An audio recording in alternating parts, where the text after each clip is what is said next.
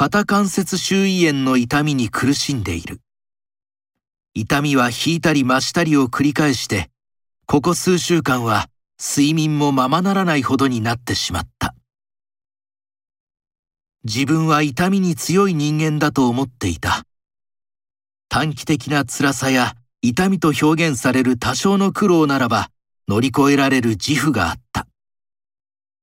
けれども、身体的な痛みの継続がこれほどまでに精神的な力を奪うとは思わなかった。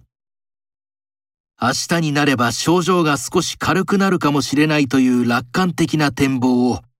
毎日の痛みに繰り返し否定されているようでひどく落ち込んでしまう。個人的な痛みは他者と共有するのが難しいということも悩みの一つだ。日替わりの症状を言語化して理解してもらうのは相手が医師であっても難しい。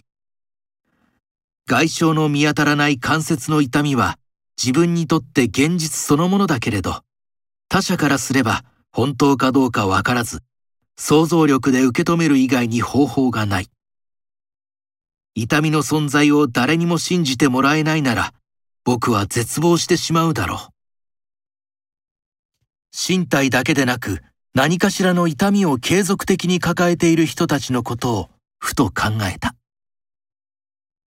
他者の痛みは想像する以外にないことを忘れないようにしたい。